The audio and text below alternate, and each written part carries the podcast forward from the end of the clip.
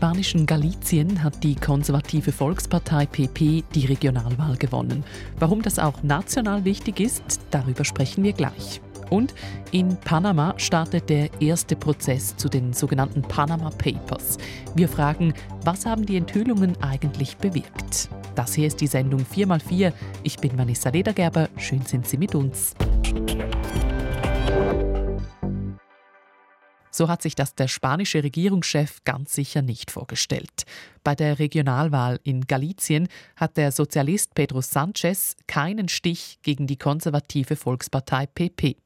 Das ist auch national wichtig, denn es war die erste Wahl, seit Sanchez als Regierungschef wiedergewählt wurde, und er hat ein brisantes Manöver versucht. Er hat katalanischen separatistischen Kräften eine Amnestie versprochen. Nach Auszählung aller Stimmen erreichen die Konservativen 40 der 75 Sitze im Regionalparlament, also eine absolute Mehrheit. Isabel Meissen hat die freie Journalistin Julia Macher in Barcelona gefragt, wie fallen die Reaktionen auf die Regionalwahlen in Galicien in Madrid aus?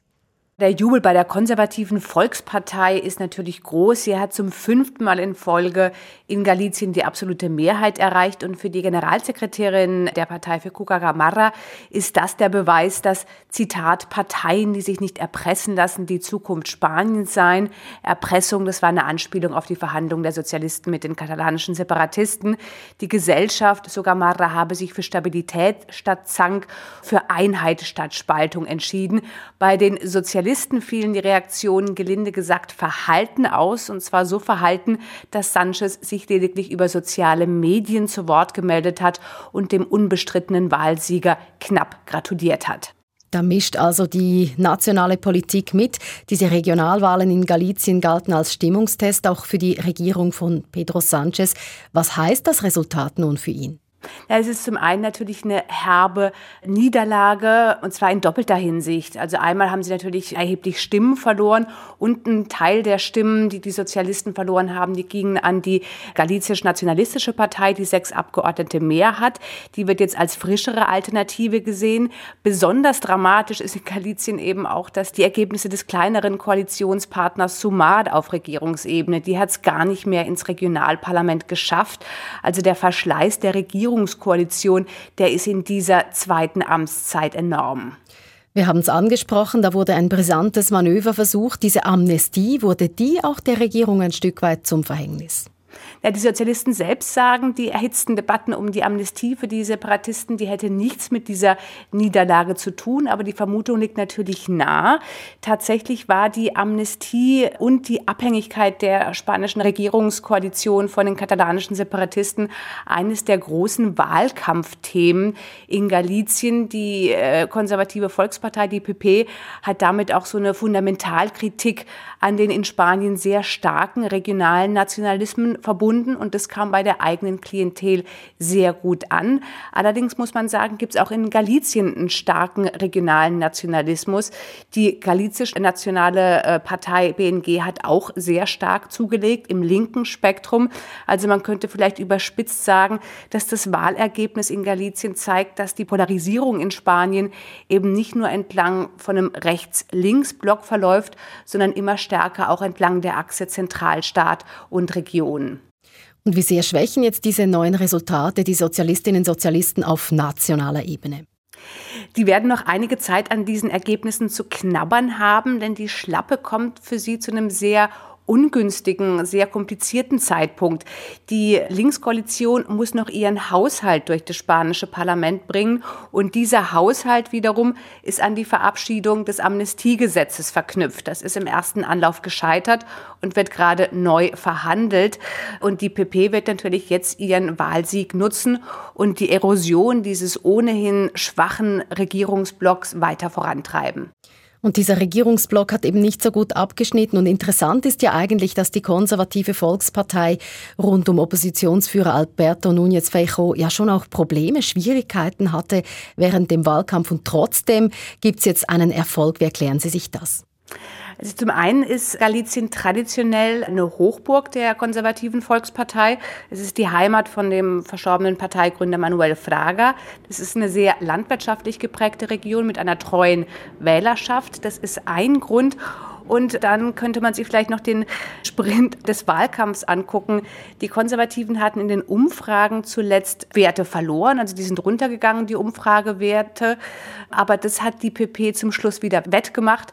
Vielleicht auch durch ein oder zwei geschickt platzierte Wahlkampfgeschenke kurz vor Urnengang. Sie hat eine direkte Subvention für die Muschelsammler versprochen. Es ist ein wichtiger Wirtschaftszweig in Galizien und eine Lohnerhöhung für Angestellte im öffentlichen Gesundheitswesen.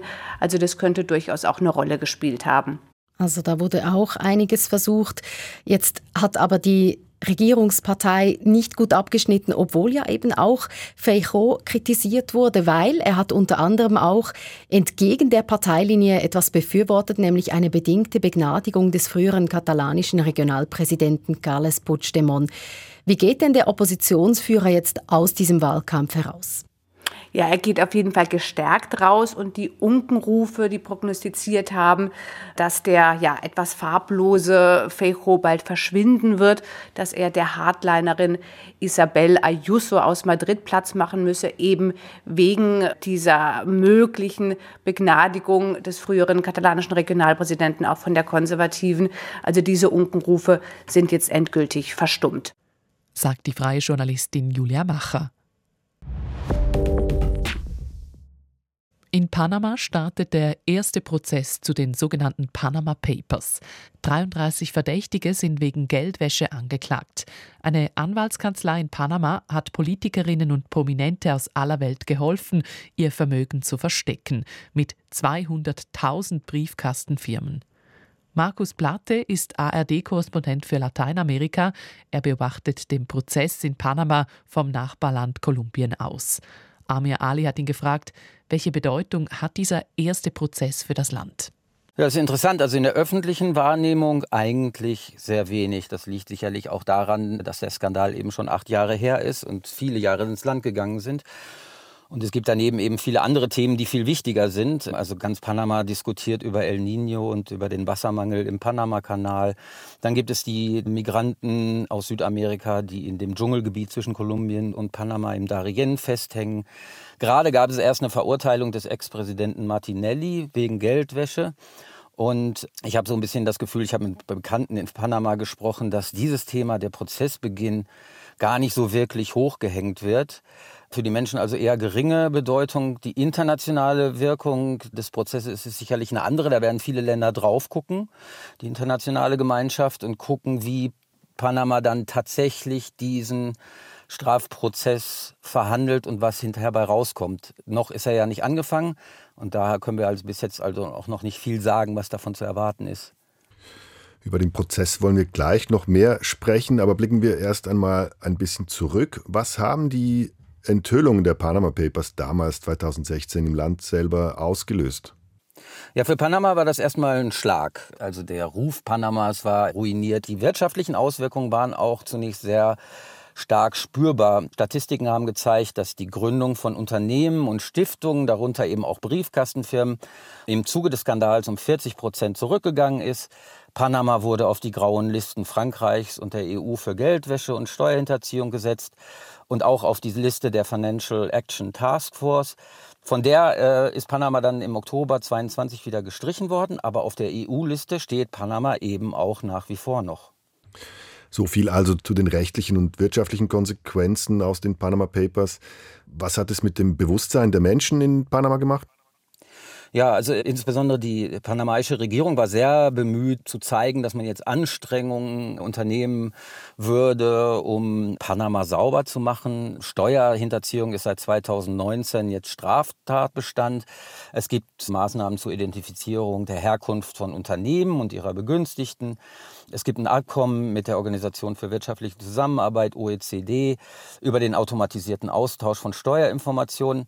Aber man fühlt sich vor allen Dingen zu Unrecht an den Pranger gestellt. Die meisten Kunden und deren Banken sind ja gar nicht aus Panama. Also die Banken, die involviert sind, sind Deutsche Bank, HSBC, die Societe Generale, die alte Credit Suisse, UBS und Commerzbank. Die seien ja gar nicht in Panama, sondern kämen eben aus allen Teilen der Welt. Und dann hat sich so sehr indigniert gefragt, warum wird jetzt Panama an den Pranger gestellt. Deswegen. Auf der anderen Seite sagen viele, die ganzen Ermittlungen seien direkt illegal.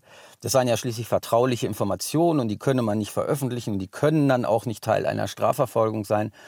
Und insgesamt gehen viele davon aus, dass es ein inszenierter Skandal ist, um das zentralamerikanische Land zu diskreditieren. Aber es gibt eben natürlich auch andere kritischere Stimmen, die sagen, Panama darf einfach nicht Dienstleister für Geldwäsche und Steuerhinterziehung sein. Und Mossack und Fonseca sei eben eine der wichtigsten Kanzleien dafür gewesen, für diese Offshore-Gründungen.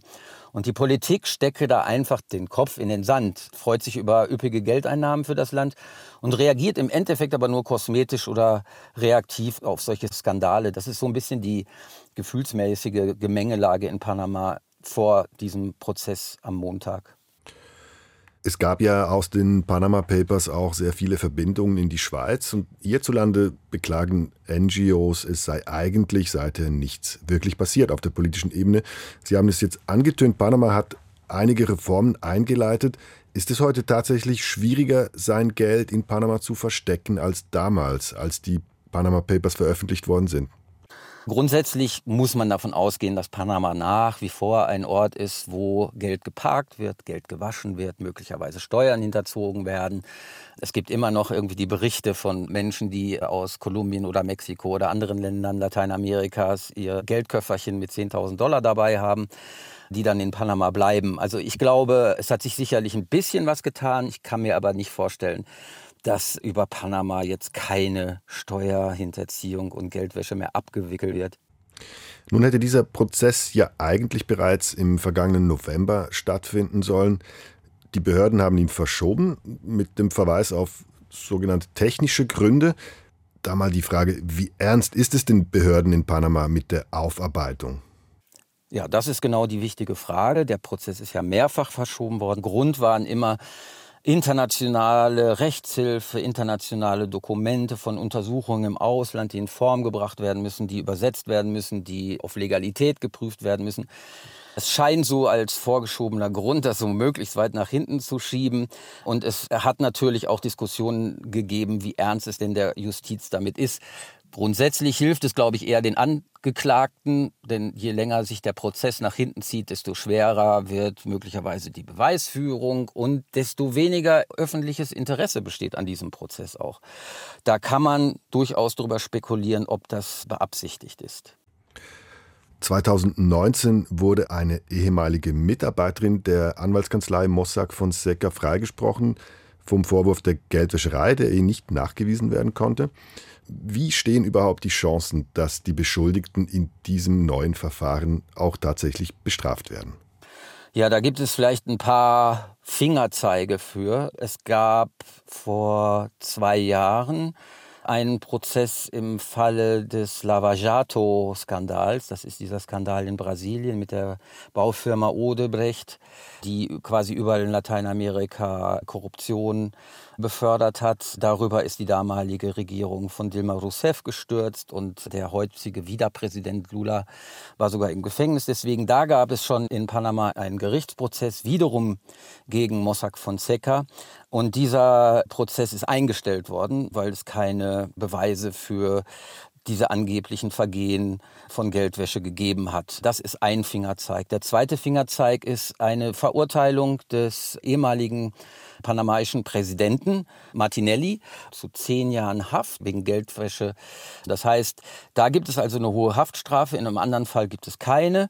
Und ich denke mal, es wird viel davon abhängen, ob das Gericht die Beweise, die Dokumente von Geldströmungen, von E-Mail-Adressen, die ganzen Datensätze, die man hat, ob sie diese tatsächlich verbinden werden, damit dass hier Geldwäsche passiert ist oder dass einfach nur Geldströme hin und her geschoben worden sind, was ja nicht strafbar ist. Solange das Gericht keine Beweise für Geldwäsche feststellt oder im Zweifel für die Angeklagten stimmt, wird es halt sehr wahrscheinlich keine Schuldsprüche geben. Aber das ist genau das, was man jetzt abwarten muss.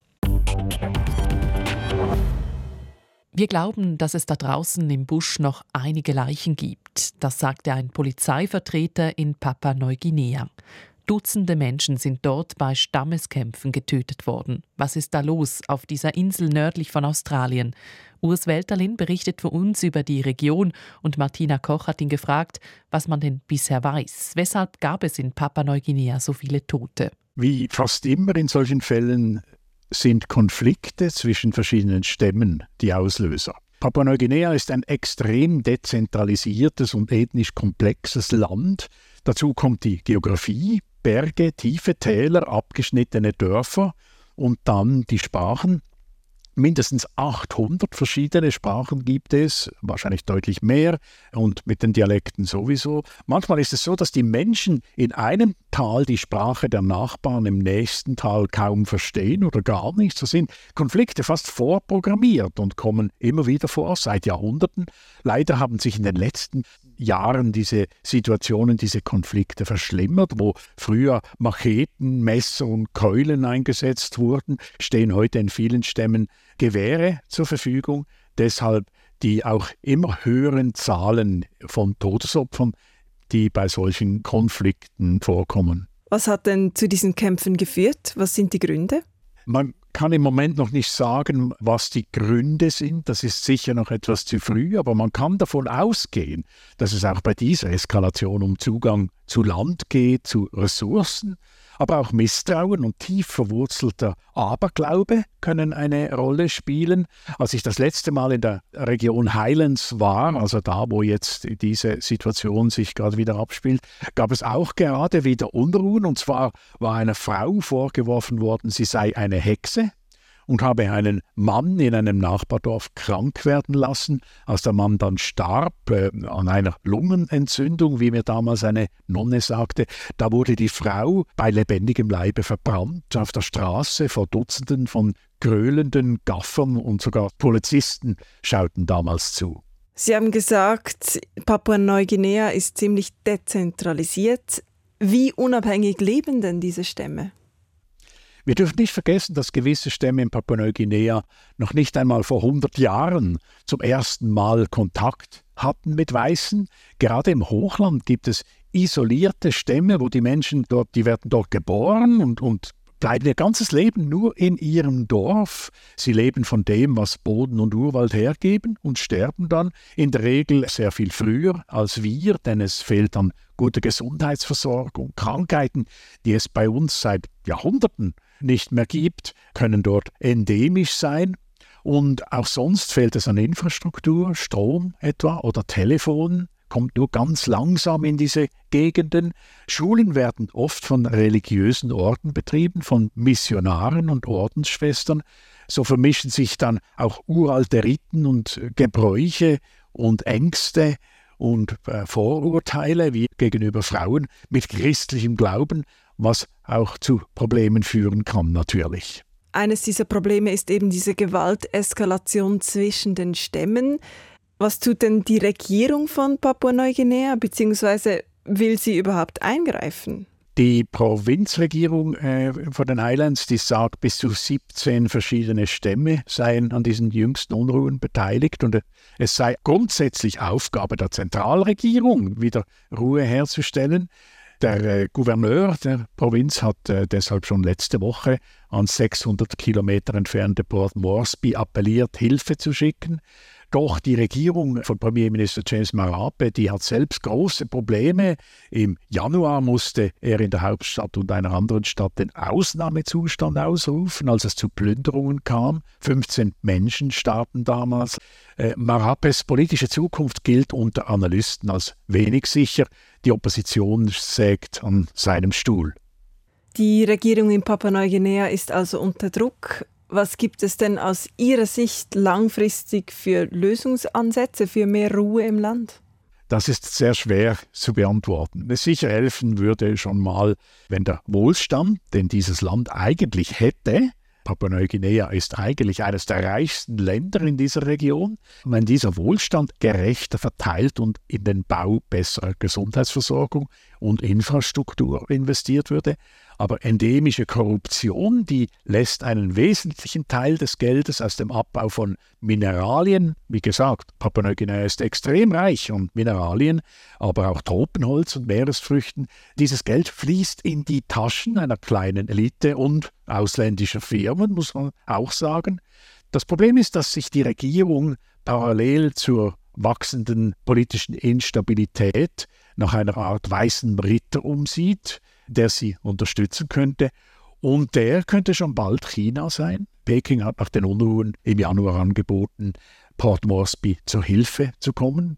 Kritiker fürchten nun, dass sein erster Schritt Chinas auch in diesem Land Fuß zu fassen, so wie es das in den letzten Jahren in vielen anderen kleinen Ländern der pazifischen Region getan hat. Urs Welterlin hat berichtet. Bestimmt haben Sie sich auch schon gefragt, ist dieses Video jetzt echt oder nicht? Das ist manchmal schwierig zu erkennen und in Zukunft wird es noch schwieriger. OpenAI hat sein neues KI-Modell Sora vorgestellt. Mit diesem lässt sich aus Text ein Video basteln von täuschender Echtheit. Nico Bär hat Digitalredaktor Guido Berger gefragt, was er für einen Eindruck von der neuen KI hat. Also es kommt ein bisschen darauf an, welchen Hut ich aufsetze. Wenn der Hut der ist des Experten, dann sehe ich nicht viel Überraschendes, oder? Da steckt eigentlich Technologie drin, die bekannt ist und an der man schon lange arbeitet. Aber wenn ich dann den Expertenhut ausziehe, dann hat das immer noch etwas sehr Magisches, oder? Das sieht überraschend gut aus, was sie jetzt gezeigt haben. Mich verwundern vor allem Videos, die zum Beispiel zwei verschiedene Videos zusammensetzen und etwas Neues kreieren oder Videos, die einfach verlängert werden. Die Kamerafahrten sehen beeindruckend aus, wie Objekte eben jetzt konsistent konsistent sich bewegen über eine längere Zeit. Also da ist schon ein Fortschritt passiert, der beeindruckt. Was ist die genaue Stärke von Sora gegenüber bisherigen KI-Modellen? Im Prinzip ist ein Video ja einfach eine Folge von Bildern, oder? Und Bilder konnte man bereits sehr gut generieren. Das Problem bei Videos bis jetzt war, dass es halt in einem Video Objekte auf diesen Bildern hat, die einigermaßen konsistent sich bewegen müssen und die sich nicht zu stark verändern dürfen gegenüber dem vorherigen Bild. Und damit haben bisherige Videogeneratoren etwas gekämpft und Sora hat hier einen großen Fortschritt gemacht. Also äh, Objekte, die sich eben konsistent konsistent bewegen, die nicht irgendwie springen oder sich überraschend verändern. Das würde ich sagen, ist so die größte Stärke gegenüber früheren Modellen. Bislang war es eben schwierig, wirklich glaubwürdige KI-Videos zu erstellen. Ist dies mit Sora nun Vergangenheit? Ich würde sagen, das ist eigentlich nicht so überraschend, dass das jetzt passiert, oder? Weil eben die Technologie, die dahinter steckt, Transformer-Modelle, Diffusion, das sind Technologien, die alle schon lange existieren, oder? Und das, was Sora jetzt offenbar besser macht, ist verschiedene Frames hintereinander gruppieren und erkennen, was sich darin verändern darf und was nicht. Also da wird auch mehr Rechenleistung aufgewendet, was OpenAI offenbar kann. Aber das bedeutet, da ist eine Verbesserung passiert und ich gehe davon aus, dass auch andere Anbieter wie Google zum Beispiel solche Verbesserungen machen können. Also dass das nicht etwas Exklusives ist von OpenAI. In dem Sinne, ja, das ist Vergangenheit, dass KI-Videos schlecht aussehen, aber das wurde eigentlich auch von allen erwartet, dass das bald Vergangenheit sein wird. Aktuell ist jetzt nur von Sora von OpenAI die Rede, ist aber damit zu rechnen, dass bald auch andere Anbieter solche KI-Videos bereitstellen können. Die Technologien sind nicht neu. Sie haben ein paar Tricks angewandt, die andere noch nicht so gemacht haben vorher. Und sie haben sehr viel Rechenleistung, die sie auf dieses Training einsetzen können. Aber da kann man schon davon ausgehen, dass einige andere selber schon diese Ideen hatten oder diese Ideen nun relativ schnell bei sich selber einbauen können. Mit gut gemachten KI-Videos verschwimmt Realität und Fiktion immer mehr können wir schon bald gar keinem Video mehr trauen, beziehungsweise wäre es in Zukunft vielleicht besser, erst einmal grundsätzlich anzunehmen, dass ein Video nicht echt ist? Fact-Checkerinnen und Fact-Checker machen das heute schon oder und haben das auch schon immer so gemacht. Also ich würde sagen, der Umstand, dass man Videos nicht trauen kann, so wie man auch Fotos nicht trauen kann, der ist so alt, wie es Videos und Fotos gibt. Das heißt, das ist für mich nicht qualitativ etwas Neues, aber es ist quantitativ natürlich etwas Neues, oder weil so sehr viel Videomaterial erstellt werden kann und man das dann immer überprüfen muss, ob das tatsächlich echt ist. Das könnte Leute, die eben so eine Überprüfung machen, stark fordern. Und es muss ja auch nicht nur im Bereich News angewandt werden, diese Art von Videoproduktion, man kann es auch im kreativen Bereich anwenden und dort haben wir ja mit der CGI-Revolution schon lange erlebt, dass dass sehr viel fantasievolle Welten gebaut werden können in Videoform. Also ich sehe das nicht so dramatisch oder so als einen extremen Wendepunkt. Das ist eine Entwicklung, die schon sehr lange fortschreitet. Abschließend Guido Berger, was sehen Sie für Chancen und Gefahren, die KI-Videos mit sich bringen? Einerseits eröffnet es halt Möglichkeiten, Inhalte zu produzieren, die im Moment noch sehr teuer sind. Oder wenn man eine Fantasiewelt erschaffen will, dann braucht man jetzt riesige Studios und sehr viel Geld, um das zu tun, so auf dem Hollywood-Level. Hier verspricht solche KI, dass das viel, viel günstiger wird. Und ich glaube, das ist dann umgekehrt auch eine Gefahr oder eben eine Folge. Das Erstellen von Inhalten wird einfach sehr, sehr viel billiger, was bedeutet, dass sehr viel mehr Leute sehr viel mehr Inhalte erstellen werden werden. Einige davon sind fantasievoll, einige sind Fälschungen, einige sind einigermaßen wahr. Und ich glaube, die Menge ist das Problem, weil unsere Aufmerksamkeit immer noch beschränkt ist und weil sich in Zukunft einfach viel mehr Inhalte um diese beschränkte Aufmerksamkeit balgen werden. Und damit sind wir am Schluss der Sendung 4x4. Vielen Dank fürs Zuhören. Am Mikrofon verabschiedet sich Vanessa Ledergerber.